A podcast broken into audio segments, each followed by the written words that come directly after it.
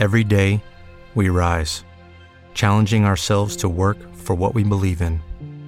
At U.S. Border Patrol, protecting our borders is more than a job, it's a calling. Agents answer the call, working together to keep our country and communities safe. If you're ready for a new mission, join U.S. Border Patrol and go beyond. Learn more at cbp.gov/careers.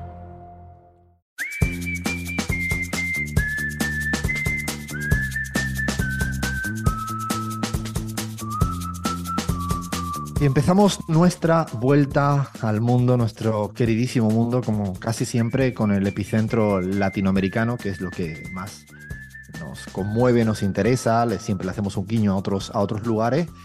Y seguimos hablando de Colombia porque toca hablar de Colombia.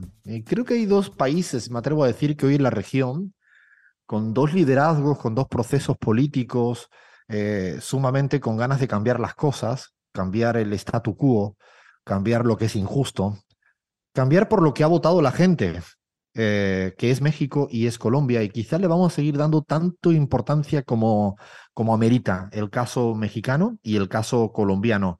Y otra vez, eh, Cris, eh, Gustavo Petro se ha tenido que enfrentar a cosas que en democracia no debería de enfrentarse, ¿no? Sí, Alfredo, el viejo fantasma del, del golpismo que está instalado en este momento, digamos, en Perú, ahora no vuelve a ser eco un poco en Colombia esta semana.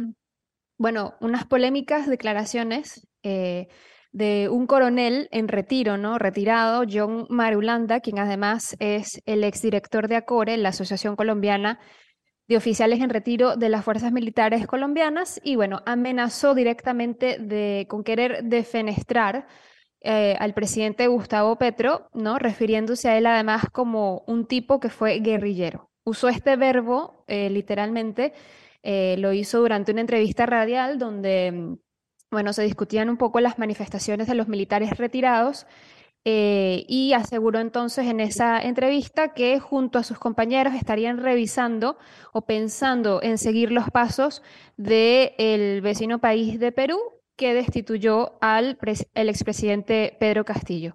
Eh, Marulanda finalmente se retractó, pero el presidente Petro, eh, como debe ser, bueno, respondió denunciando un golpe de Estado, eh, preguntándose por qué les atemorizaba que, se, que, se, acabara con la impunidad y, entre otras cosas, enfatizó la importancia de la democracia y la movilización popular en la resistencia contra acciones pues, antidemocráticas.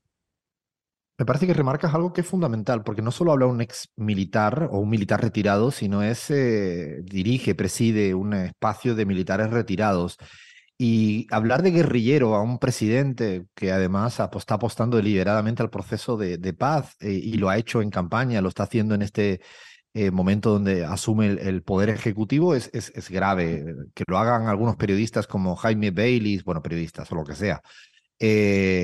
Mm, o no sé, Jiménez Losanto en España después de la visita de Petro en España es entendible. Que lo haga un militar retirado eh, es un tema delicado y además yo siento que esto que está pasando no es un hecho aislado. Hay una suerte de, no marco, mm, a lo Leikov, marco que se está construyendo en contra del cambio. Lo viene planteando Semana, ¿no?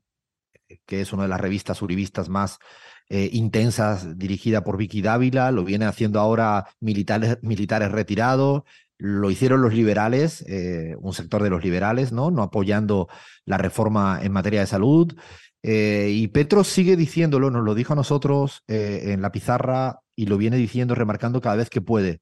Necesita que el cambio sea acompañado de movilización popular. Dijo, para derrotar un golpe de Estado, la única vía es movilización. Sin movilización no se derrota un cambio, eh, un golpe de Estado. Y yo creo que eso es fundamental.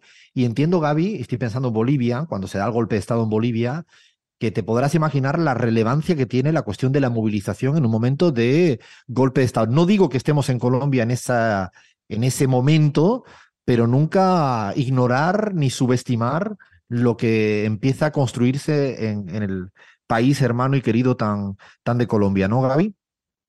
Así es, y a mí me llama mucho la atención las declaraciones de este militar retirado en Colombia, justo cuando Petro había anunciado que una de sus medidas iba a ser subir los salarios a eh, eh, funcionarios públicos que cumplen eh, servicios de seguridad para la sociedad y para el Estado, porque él considera que no es posible luchar contra males como el narcotráfico con gente tan mal pagada, digamos, ¿no? O sea, no me parece casual eso, no me parece casual que se haya dado justo después de el cambio, los cambios de gabinete importantes que Petro hizo en Colombia. Entonces, todo para mí está relacionado.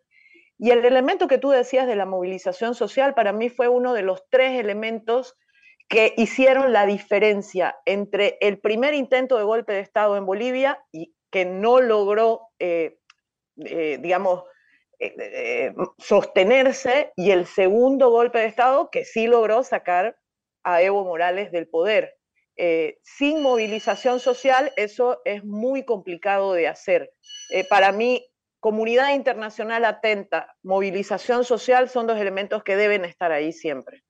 Es sí o sí, es sí o sí, es fundamental. Y además, Cris, eh, en paralelo, la vicepresidenta sigue dando también Francia Márquez, haciendo cosas un poco a contracorriente lo que ha venido siendo un poco la política exterior estadounidense, ¿no? colombiana pro Estados Unidos, quería decir. Sí, se encuentra en África en una gira eh, de países con los que además Colombia y Latinoamérica en general comparte mucha historia y, cultura, así que es definitivamente un, gran paso que además la primera vicepresidenta afrocolombiana eh, pueda estar en este momento, que además le tocaba al presidente Gustavo Petro y que ahora está pues eh, siendo Francia Márquez quien está estrechando los lazos con Em, estos países. Estuvo en Angola, me parece, y em, recientemente digamos que están los países de, del este de África. Sudáfrica también estuvo, sí. Yo creo que en este sentido hay que decir que siempre eh, es justo y eficiente, porque es justo por la relación de hermandad histórica que, que hay, como bien decías, Cris, pero además es eficiente porque la complementariedad entre eh, los países africanos, ella creo que ha hecho una declaración muy interesante recientemente, es que siguen mirando a África como si estuvieran en el siglo XVI y no.